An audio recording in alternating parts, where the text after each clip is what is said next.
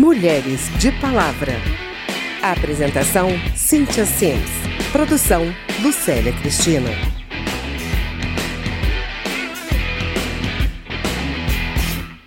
Eles me mandaram abrir as pernas. E eu achava que era um exame. O médico entrou, ele não olhou para mim, ele veio com um tubinho daqueles, parecido de dentista, e, sabe, de aspirador de água de dentista, e colocou dentro de mim. Foi aí que eu entendi que era um método por aspiração e sem anestesia. Eu comecei a sentir muita dor. Eu, eu dizia que estava sentindo muita dor, eu, eu né? Eu pedi ajuda e a enfermeira dizia: não, vai passar, se acalma, é muito rápido, aguenta. Desde que o mundo é mundo, as mulheres fazem abortos quando por algum motivo não desejam prosseguir com aquela gravidez. Só que ninguém faz um aborto porque gosta. É sempre uma decisão difícil. No Brasil, a legislação permite o aborto em três situações: em caso de estupro, em caso de grave risco de morte da mulher grávida ou em caso de bebê anencéfalo, ou seja, sem cérebro, que não sobreviverá ao nascer. Fora dessas situações, o aborto é considerado um crime e pode resultar em três anos de prisão. Isso não impede que as mulheres procurem esse recurso de forma clandestina. Eu sofri uma violência sexual na rua. De nada adiantava ir à polícia. Na minha cidade não tinha quem me ajudasse com uma sonda. Me deram uns remédios. Tomei dois e coloquei três na vagina. Tomei chá de quebra-pedra. Nada. Tomei regulador Xavier números 1, 2 e 3. A cada hora eu tomava um diferente. Nada. Tomei 10 anticoncepcionais. Usei uma injeção azul. E eu só me sentia mal. Segundo a Organização Mundial de Saúde, mais de 500 mil mulheres brasileiras realizam abortos todos os anos. Mas isso não é de hoje. Uma em cada cinco mulheres até 40 anos já fez pelo menos um aborto na vida. Segundo os dados do IBGE, estima-se que 7 milhões e meio de brasileiras já fizeram pelo menos um aborto.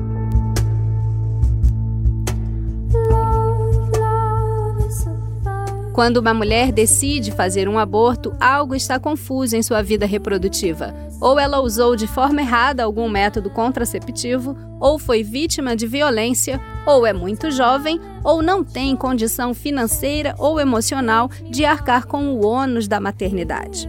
Além da difícil decisão e da violência do ato em si, muitas mulheres sofrem complicações e podem morrer. Eu gritava de os médicos e as enfermeiras eram rudes comigo, grosseiros, e, e eles sabiam que eu tinha provocado um aborto. Eu fiquei numa maca mais de 24 horas sangrando. A minha amiga ouviu um deles dizendo que esperava que eu perdesse o útero para eu nunca mais ter filho. As histórias que você acabou de ouvir foram reunidas pela campanha Eu Vou Contar, da ANIS Instituto de Bioética. A antropóloga Débora Diniz é especialista no assunto e foi ela que ouviu e narra essas histórias. A prática do aborto se tornou um estigma desde a Idade Média, quando a Igreja Católica decidiu que a interrupção voluntária de uma gravidez seria um atentado contra a vida.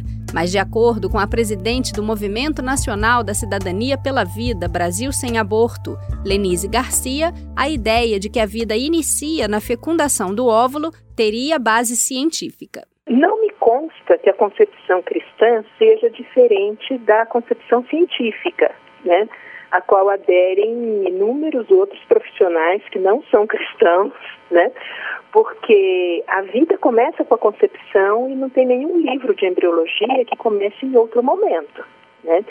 Então, o que pode ser eventualmente debatido é se eu reconheço a, a essa vida humana no início a, a mesma dignidade que eu reconheço, por exemplo, para uma criança ou para um adulto. Para a socióloga Maria José Rosado Nunes, presidente da organização Católicas pelo Direito de Decidir, a posição contrária ao aborto não é unanimidade entre os cristãos. 65% de católicos que responderam à pesquisa dizem que quem deve decidir sobre a interrupção de uma gravidez é a mulher. E também entre evangélicos. Entre evangélicos, 58% também afirma que a decisão deve ser da mulher. A população brasileira é uma população que é diversa cada vez mais em termos religiosos e, portanto, todas as pessoas nascidas no país são cidadãs e cidadãos e devem ser respeitados pela legislação. E o Estado brasileiro é um Estado laico. Na prática, não é tão simples manter o princípio do Estado laico quando se discute o início da vida. Essa polêmica acontece com frequência na Câmara dos Deputados. O episódio mais recente foi a votação da PEC 181 em novembro. O texto original da PEC 181 de 2015 versava sobre a ampliação da licença maternidade em caso de bebês prematuros. O parecer do relator, deputado Jorge Tadeu Mudalém, do Democratas de São Paulo, propôs alterar o artigo 1 da Constituição Federal. Ele defendeu a mudança no texto. Para acabar com essa polêmica toda, tá certo? Nós só mexemos em duas palavras, que é o problema da concepção, que isso inclusive é uma questão de convicção desse deputado. E para mim, a concepção do direito à vida é a partir do momento em que o óvulo é fecundado pelo espermatozoide, ali nós já temos uma vida. E a gente tem que respeitar a vida. Por usar o projeto sobre licença maternidade para mães de bebês prematuros para tratar de outro assunto, a PEC 181 foi apelidada de cavalo de Troia pelas organizações feministas. Isso porque, segundo elas, incluir a expressão desde a concepção abre um precedente para total proibição do aborto, mesmo nos casos já assegurados por lei, em caso de risco à vida da mulher, em caso de estupro ou de bebê anencéfalo. A advogada e pesquisadora do Instituto Anis de Bioética, Gabriela Rondon, acredita que o novo texto é uma violação dos direitos humanos. É o principal risco né, que essa introdução traz é justamente se ignorar um, um debate no campo dos direitos humanos, inclusive no campo internacional dos direitos humanos, sobre o que significa a proteção completa de direitos fundamentais sem sobrepor um direito a outro. E quando se tenta, em 2017, voltar com esse termo, o objetivo de fundo é ignorar essa discussão sobre a proteção simultânea de todos os direitos para tentar colocar o direito à vida de futuros seres como se sobrepondo a outros direitos das mulheres. Né? A opinião da presidente do Movimento Nacional da Cidadania pela Vida, Brasil Sem Aborto, Lenise Garcia, é exatamente oposta à da pesquisadora em bioética. Como toda vida humana tem os mesmos direitos pela nossa Constituição, né, todos são iguais perante a lei, ela não faz distinção entre ser humano de forma alguma, então, me parece muito coerente né, que o direito à vida seja também especificado, explicitado como sendo desde a concepção. Essa mulher hoje, ela está viva e podendo ser mãe porque ela não foi abortada quando ela estava nos inícios da sua existência. A Constituição ela não pode fazer diferença A reunião da comissão especial que votou o texto substitutivo da PEC 181 aconteceu no dia 8 de novembro. Foram 18 votos a favor da inclusão do termo desde a concepção e apenas um voto contrário, da deputada Érica Cocai, do PT do Distrito Federal. E digo que é fraude porque nós tivemos uma proposição que as mulheres que são mães de bebês prematuros precisam dela precisam da ampliação da licença maternidade, que seria uma proposta de emenda constitucional que guarda o mais profundo consenso nesta casa, mas cometeram uma fraude. A pesquisadora do Instituto Anis de Bioética, Gabriela Rondon, questiona a rapidez com que o novo texto foi aprovado. A inclusão dessa, dessa nova matéria, inclusive a inclusão tardia, né, depois que essa PEC já estava tramitando já há algum tempo, é um sinal de que não havia o interesse de que houvesse um debate realmente amplo sobre essa matéria, porque ela foi uma, uma intrusão em um outro debate que já estava se encaminhando de outra forma sobre outro tema, né? O deputado Pastor Eurico, do PHS de Pernambuco, reclamou da ausência das feministas na reunião e defendeu a proposta. Cadê as mulheres que defendem as mulheres? Vim aqui falar da questão dos prematuros, gente, defender aborto é uma ação, gostem ou não gostem, Aceite ou não aceite, é ação satânica, diabólica, destruidora espírito herodiano de matança das crianças. Não tem nada a ver com religião, coisa nenhuma. Segundo a presidente do Movimento Nacional da Cidadania pela Vida Brasil Sem Aborto, Lenise Garcia, a inclusão do termo não tem nenhuma conotação religiosa. Para Lenise, ser a favor do aborto seria partilhar de uma cultura de morte. A cultura de morte é exatamente você fazer uma, uma distinção né, entre, a, vamos dizer, aqueles seres humanos que teriam direito à vida sem fazer né, uma proteção aos mais frágeis. Né? Então, faz parte da, da cultura de morte defender o aborto, defender a eutanásia, e é o conjunto dessa mentalidade que vem sendo chamado de cultura de morte.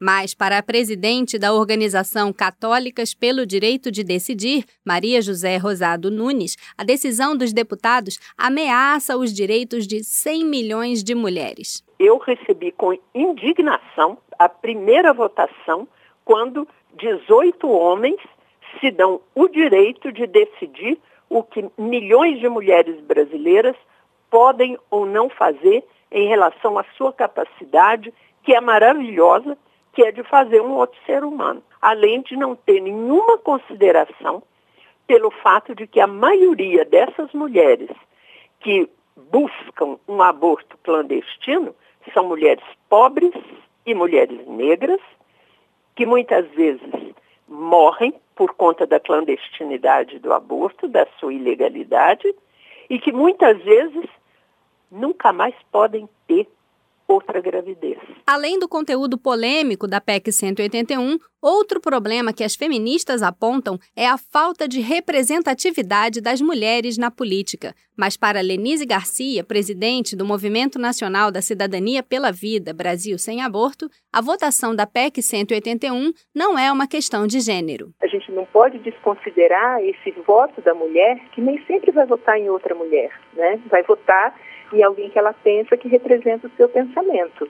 Então, nesse caso concreto dos 18 deputados, é, todos eles foram eleitos por homens e por mulheres. Então, acho que fazer essa divisão sexista não é muito apropriada. A PEC 181 ainda vai passar por outra votação na comissão especial da Câmara, por causa dos destaques feitos pelos deputados. Depois vai a plenário em duas sessões e, caso aprovada, seguirá para o Senado. A presidente da Organização Católicas pelo Direito de Decidir, Maria José Rosado, acredita que ainda é possível barrar o novo texto. A nossa luta é para ampliar isso, mas neste momento, o que nós queremos?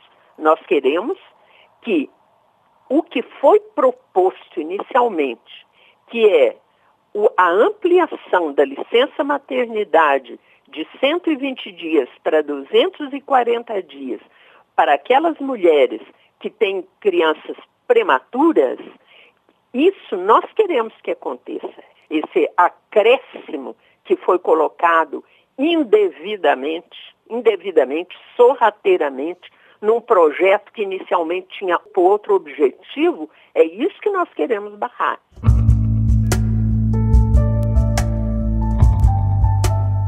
No programa de hoje, a gente tentou mostrar alguns pontos da polêmica sobre a descriminalização do aborto no país.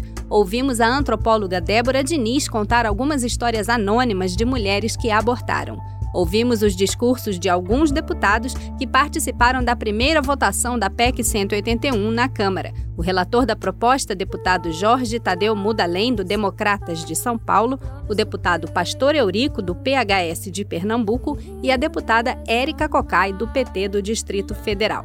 Eu sou Cintia Simes e conversei com a presidente do Movimento Nacional da Cidadania pela Vida Brasil Sem Aborto, Lenise Garcia com a advogada Gabriela Rondon, pesquisadora do Instituto Anis de Bioética, e com a socióloga Maria José Rosado Nunes, presidente da Organização Católicas pelo Direito de Decidir. A PEC 181 continua em discussão na Câmara. Acompanhe a tramitação pelo nosso site www.câmara.leg.br e pelo Facebook da Rádio Câmara. Até logo! Mulheres de Palavra. Apresentação: Cíntia Sims. Produção: Lucélia Cristina.